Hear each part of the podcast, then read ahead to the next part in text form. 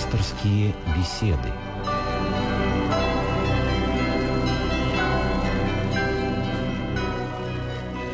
В эфире еженедельная программа из цикла «Мир. Человек. Слово». Наш пастырь сегодня священник Владимир Соколов. Христос воскресе, Отец Владимир. Воистину воскресе.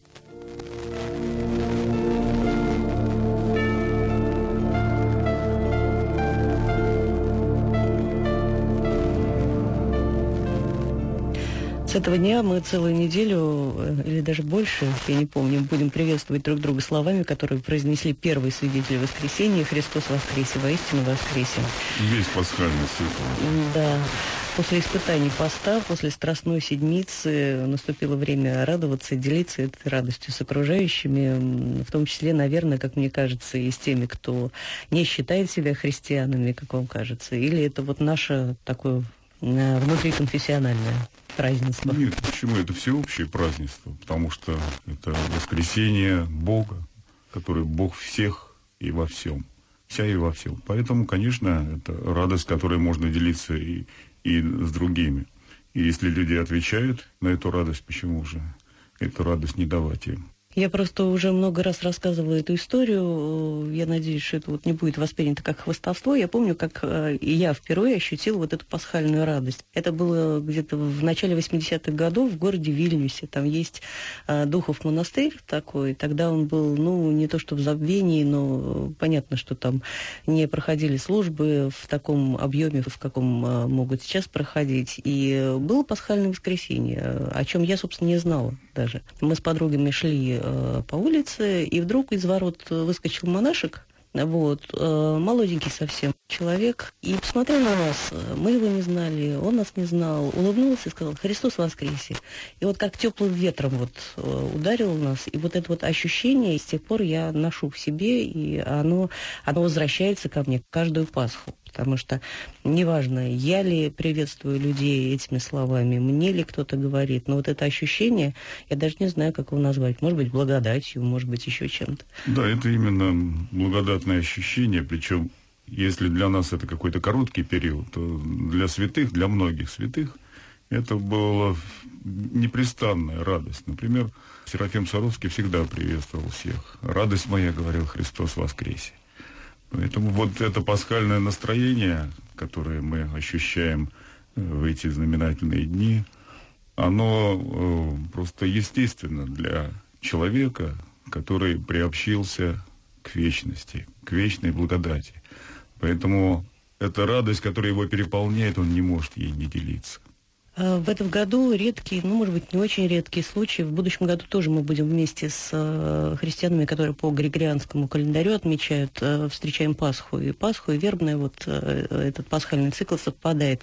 На самом деле, вот мне каждый раз обидно, да, когда у нас, мы же все христиане, и Рождество у нас в разные даты происходит, и празднуем мы, да, и вот пасхальный праздник обычно на, на неделю, да, у нас отстает от католиков, от протестантов. Может быть, э, стоит договориться, вот как на, на Первом Вселенском э, соборе, когда встал вопрос, сказали, что надо всем праздновать в один э, точный день. Может быть, стоит договориться, наконец, об этом? Договориться-то стоит, но только тут при договоре возникают определенные сложности, и пока вот они непреодолимы, потому что если мы по григорианскому календарю э, начинаем действовать, то мы можем попасть в такую ситуацию, что Пасха христианская будет совпадать с иудейской, что недопустимо по канону. Поэтому мы держимся за этот календарь. Ну, кроме всего прочего, вот как раз вопрос календаря уж. Это, это именно mm-hmm. вопрос календаря, ничего другого. А, вот тот календарь, которым мы пользуемся, юлианский, он э, соответствует, точнее вычисляет так называемый сидерический звездный год, вращение звездного неба. Угу. А, собственно, все передвижения и по Земле, и в космосе, и в небе, они совершаются по звездам. И поэтому этим календарем пользуются, например, пилоты, моряки. Юлианским календарем? Да, моряки пользуются. Потом все константы технические тоже вычисляются через этот календарь. И орбиты тоже вычисляются через этот календарь. Поэтому ну, просто более употребителен этот календарь. Совсем расставаться с ним нельзя. Хорошо. Видимо, от него же исчисляется вербное воскресенье, в которое э, именно в православное вербное воскресенье э, совершается одно из главных чудес христианства – схождение благодатного огня. Ну, там оно, оно в субботу совершается. Да, в субботу. Великую субботу. Вот. Но дело в том, что ведь этот день, если мы будем брать просто чистый календарь, он смещается каждый раз. Но мы-то вспоминаем события, даже не вспоминаем, а приобщаемся к событию, которое было тогда. То есть смысл христианского богослужения заключен в чем? Не просто в воспоминании этого события, а в реальном вхождении в это событие. То есть мы вот в Сионскую горницу просто входим и сидим там вместе с апостолами. Если это вербное воскресенье, то мы среди народа приветствуем Иисуса Христа. Тогда. Это такая вот машина времени? Ну, если хотите, да, это духовная машина времени. Если это выражение уместно, но я думаю, что и сама машина времени, идея эта возникла именно от духовного переживания, от духовного приобщения к этим событиям. И поэтому так важно, чтобы соответствовало вот это передвижение этого пасхального цикла, соответствовало последовательности тех событий, которые тогда были. Поэтому не может быть Пасха христианская совпадать с иудейской Пасхой или предшествовать ей. Не может. Потому что это очень важно духовно. Да, потому что, ну, почитатель творчества Булгакова помнит, что 14 э, дня месяца Ниссана, да, да, события начинаются, а Ниссан – это месяц, в котором происходила иудейская Пасха. А все помнят, что иудеи празднуют э, Песах э, в связи с э, избавлением от египетского рабства. Вопрос, на который, в общем, все знают ответ, но я хочу услышать правильный ответ на этот вопрос. От чего евреи избавились от рабства? От чего избавляемся мы а, с Пасхой? Ну почему избавляемся? Мы не, не, не, просто избавляемся, мы от греха Исход. избавляемся, но мы приобретаем. Вот главное это событие заключено в том, что мы приобретаем. Вообще Пасха – это центральное событие всей истории. Оно изменило все вокруг, оно изменило наши представления о Боге, о человеке, о мире – вот. Это событие, которое разделяет историю на два. Оно так уже нами принято, как бы история до Христа и после Христа, до Рождества Христова и после Рождества Христова. И это не случайно, потому что действительно изменения глобальные наступили. Мы, возможно, что по каким-то историческим событиям даже не можем это понять, но между тем изменились представления человека. Ну, начнем с того, что Христос воскресил Лазаря. Это событие произошло на глазах у очень многих людей. Весть об этом событии, она распространилась сразу. То есть по тем временам эта скорость была фантастическая, быстрее, чем сегодня по интернету. Угу. Вот, так что ну, вся Иудея знала об этом. А что такое воскресить человека? Это значит, до этого люди все время думали о том, что воскресенье невозможно, что человек безвозвратно умирает, что вот он попадает там в Шиол, и где он там будет, и как он там будет э, в этом Шиоле переживать. Многие думали, что он, ну, как бы консервируется. Как, например, сегодня думают и эгоисты, что человек умирает, и, и покидает его душа, и он просто ожидает воскресения. Вот так многие тоже в то время думали. А тут было явлено воскресенье, то есть человек не умер. Что возврат возможен. Да, что тленное тело, так сказать, смердящее – вдруг на глазах у всех оживает. Это потрясающе было для сознания. Это весть, она распространилась тогда, но когда воскрес Христос, так это вообще, это потрясло очень многих людей. Это те же самые апостолы, которые до этого момента, в общем, не очень даже понимали, что их привлекло ко Христу. Они же разбежались, они ожидали-то от Него чего-то другого. А после воскресения изменился их менталитет, изменились их цели, задачи, и христианство стало входить в плоть этого мира. Причем оно принесло, не побоюсь этого слова, другую, иную культуру, даже гражданство иное. Вот, христиане говорили вначале, что у нас двойное гражданство, небесное и земное. Почему цари так ревниво относились к христианам? Потому что ну, они видели в этом какую-то ну, измену, соперничество, да, измену э, такой государственности. Считали их такой пятой колонной какого-то другого небесного государства, других богов. Ну, недаром же говорили, что э, христианство – это ну, появление христианства, объединение людей под эгидой христианства. Э, это создание нового народа. Так же, как народ иудейский, да, не отделял себя от своей веры. Точно так же христиане, они были, что называется, наднациональны, и главное для них была принадлежность к этой вере. Правильно я понимаю? Принадлежность к вере и ценностям этой веры. Знаете, ведь с возникновением христианства возникает новая культура – она сначала в катакомбах сидит, а потом она выходит, и она обновляет весь мир. Знаете, ведь Христос не только совершил переворот в человеческих сердцах, умах, ведь апостол Павел какими терминами пользуется? Он говорит, ум Христов, новый человек, который у нас. Значит, обновилось все, и даже ум человека может обновляться и быть Христовым умом. Вот до какой степени Христос внутрь человека проник. Но э, христианство и Христос дают э, и новую культуру, новую государственность, новые перспективы истории появляются. Космос весь преображается и изменяется. Есть иконы такие, когда такой старичок космос радуется и приемлет а, младенца Христа, который изменяет весь мир. Ведь тварь в совокупности знает, ожидая откровения сынов Божиих. Чего она ожидает?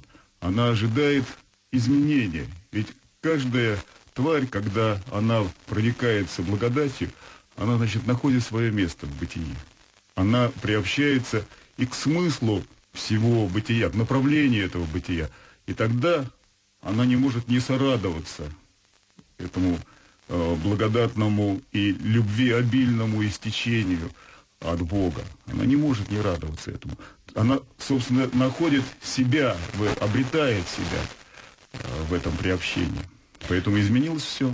Мы можем сказать, что вот э, с рождением Христа, с э, появлением его последователей произошел некий качественный э, скачок в развитии э, человека, да, вот как, ну, был человек там э, неандерталец, потом прямоходящий, потом разумный, э, человек христианский, скажем так, можно ну, Понимаете, я э, все-таки подкорректировал бы ваши мысли, потому что если мы эту мысль примем так целиком, то мы тем самым утвердим некий эволюционизм такой, что да. вот человек там от обезьяны произошел. Это, это не так, потому что промежуточных видов не, не найдено, а уж если говорить о неандертальце, то это был человек. Да, да. Да. Просто у человека у этого были особенности э, там, мозга, скелета, но это был человек.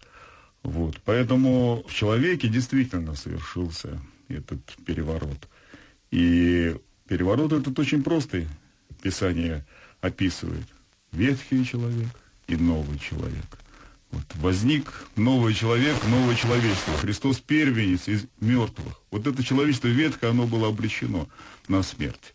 Оно было обречено на прозябание и загнивание. Потому что оно было испорчено, оно было греховно повреждено.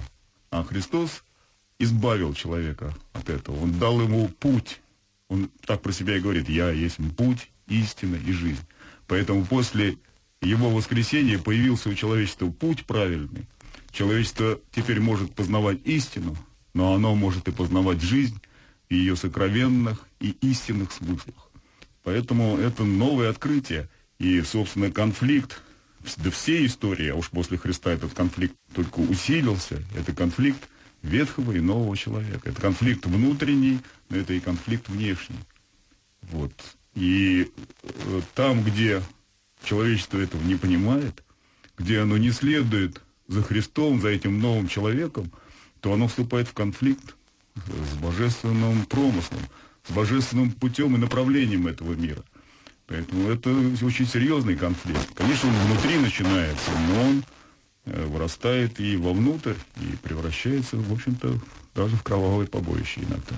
А, мне всегда казалось парадоксальным вот это сочетание первенец из мертвых. То есть это человек э, первый, э, родившийся после смерти, так это понимать? Нет, это человек, который первый преодолел смерть, который победил ад. То есть он дал возможность нам, он показал этот путь, как он делается этот путь. И, конечно, этот путь, это путь крестный. Мы не должны забывать, что празднуя воскресенье Христова, мы и как раз предшествует и воскресенье, и пост, да. и распятие Христа, его смерть на кресте. Вот апостол Павел так этот вопрос решает. Он говорит, если мы не умерли с ним, то мы и не воскреснем.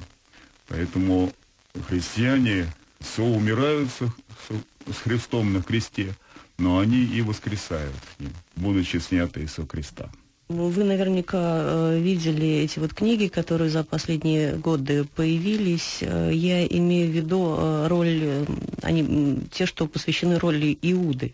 И так называемые вот Евангелие от Иуды, появившиеся, и другие книги издаются. Меня интересует ваше мнение по поводу той версии, э, в которой говорится, что Иуда – это вот самый верный ученик э, Христа, и он помог ему реализовать э, его замысел Иисусу. Потому ну, что Христос должен был умереть на кресте, а для того, чтобы он умер на кресте, нужно было предательство. И Христос якобы сказал Иуде сделать так, как он сделал.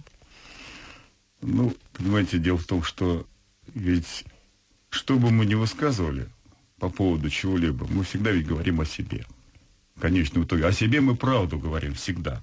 Это соответствует тому, чем мы являемся и что мы внутри себя вынашиваем.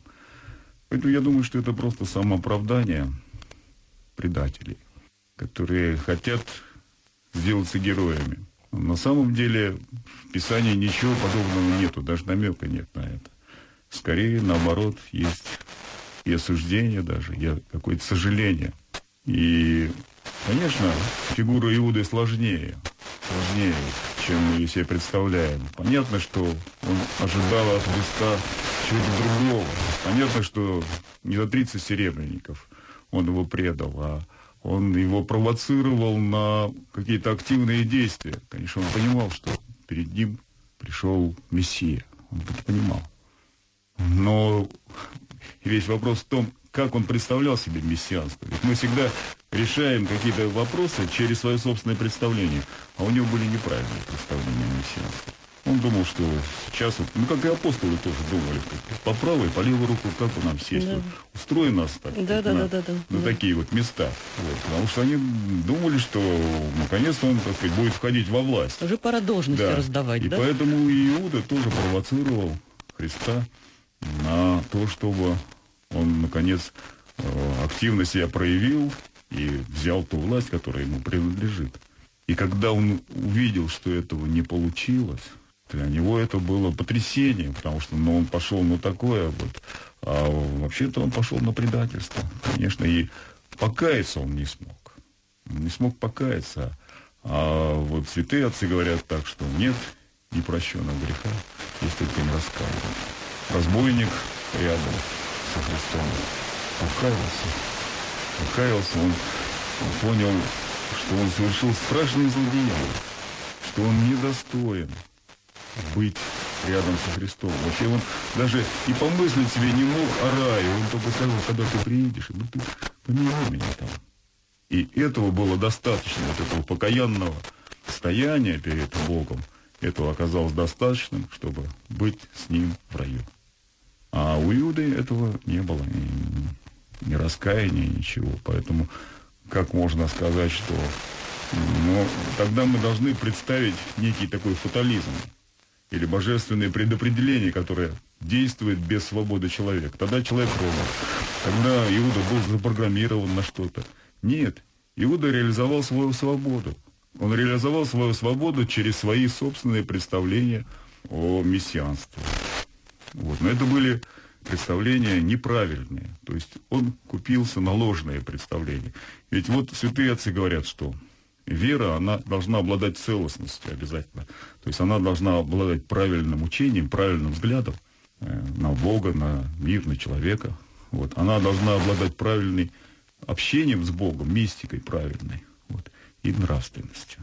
Если что-то повреждается из этого, то сразу же повреждается автоматически все остальное. Так вот Иуда неправильно смотрел на Бога, на Мессию. Он совершил э, нравственно неверные поступки. Вот. И он лишился правильного общения с Богом в результате. Что было там впереди, нравственный или какой-то, или безнравственный мотив, скорее всего, что внутри что-то было неверно. Ведь, эти гордыня, она повреждает человеческое зрение, она повреждает всего человека. Почему ее называют матерью грехов? Потому что она в основе всех грехов. Это корень греховного древа. Если она начинает действовать и питаться, то мы будем бесконечно собирать грехи. То есть получается, что Иуда решил для себя, да, каким должен быть Бог, каким должен быть Мессия, да, и решил Бога и Мессию подстраивать под эти он свои решил представления. управлять Богом. То есть он решил, что он мудрее Бога, что он лучше знает, что надо человеку, что ему надо лучше. Он знает тоже это.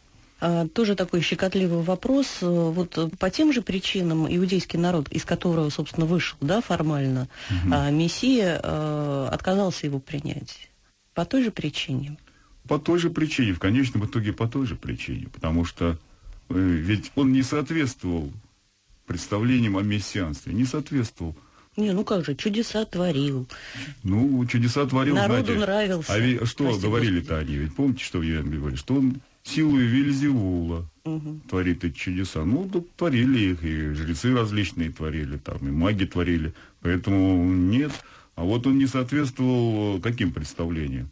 Что, ну где же он, так сказать, власть? Ну, он это же сын плотника, мы же знаем его. Какой же он царь Как- иудейский? какой же он, да, царь иудейский. Потом, что же он говорит, что он разрушит в три дня храм. Вот. Это же, это кощунство. Они не понимали его. А как раз они-то гордились чем? Своим родовым происхождением. Что мы сыны Авраама. Мгм. Вот. А кто он? Никто из вас Месси- никак, да? Мессия должен быть э, сыном Давида.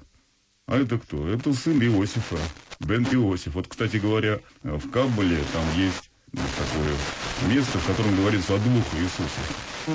Иисус сын Иосифа, Бен Иосифа, и Бен Давидов. Вот. Поэтому вот сын Иосифов, он так пострадал, вот он, ну, как бы он, собственно, не является даже мессией, он есть антихрист. А вот э, Бен Давидов, он еще не пришел, он еще будет когда-то. Вот о чем я еще хотела спросить. Через неделю э, мы будем э, встречать э, Фомину неделю. Мы будем говорить о Фоме неверующем. Вот почему нам до сих пор, на самом деле, уже предостаточно было и чудес, да, и знамений для нас, для всех, и воскресение Христова, наконец, и благодатный огонь. Но мы все еще продолжаем требовать доказательств того, что Бог существует, что мы воскреснем все э, рано или поздно. Почему нам все время нужны эти доказательства? Дело в том, что ведь с одной стороны это свойственно человеку, ведь он э, является существом духовно и интересным, он материальный. Поэтому материальное его существование, оно требует некого ощущения, некого такого эмпирического опыта, опыта прикосновения, опыта доказательства. Это то же самое прикосновение фактически. Что такое доказательство? Это э, подытоживание опыта.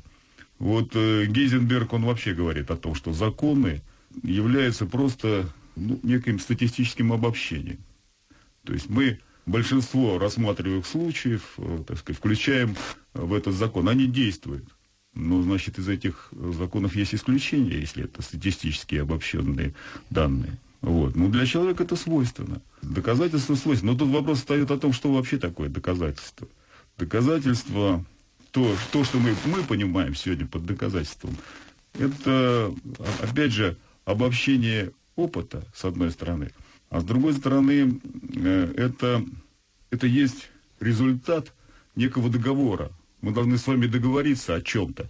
Мы должны с О вами правилах договор- игры, О например. правилах игры. Вот, вот этих правил игры в доказательствах очень много. А это говорит о том, что это значит очень ограниченное э, зрение. То есть оно это как некий стереотип взгляда. Он необходим человеку, иначе он не сможет ориентироваться. Он должен ограничить пространство. Он должен вот сформулировать эти правила. Вот научное мировоззрение, оно все основано на таких правилах, на аксиомах, на недоказуемых правилах, о которых мы договариваемся. Так вот, как раз апостол Фома, он показал некую такую необходимость человеческого существа. Но, с другой стороны, конечно, он гораздо глубже этой необходимости. И получив этот опыт, он как бы целостность этого опыта удостоверил для всех времен, для всех народов, и в частности для тех, кто вот таким мышлением пользуется.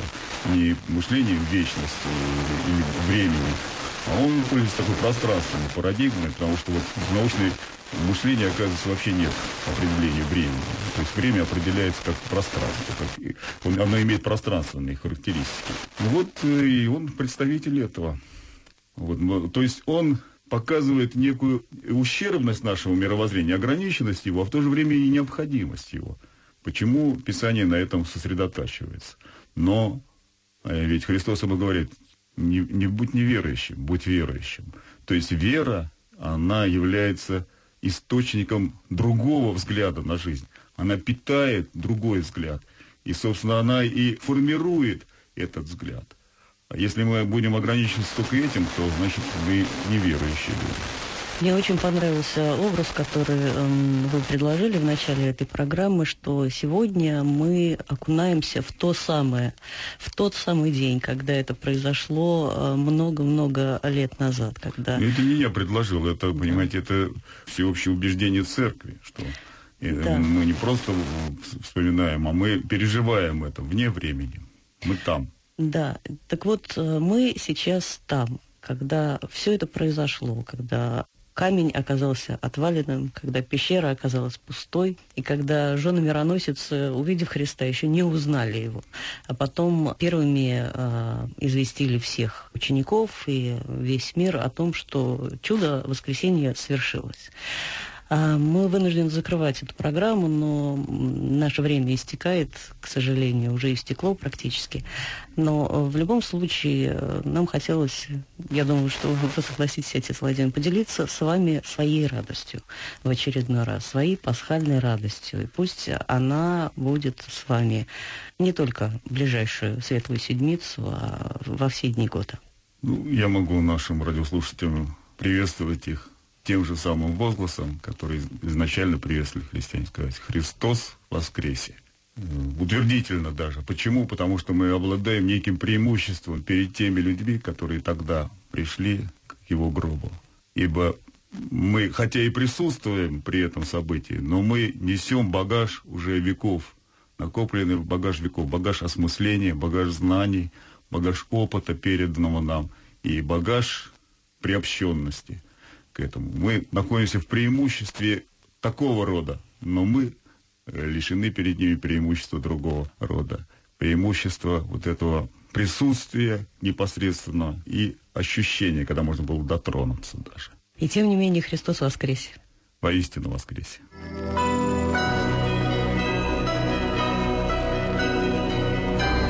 Вы слушали программу «Пасторские беседы» из цикла «Мир, человек, слово».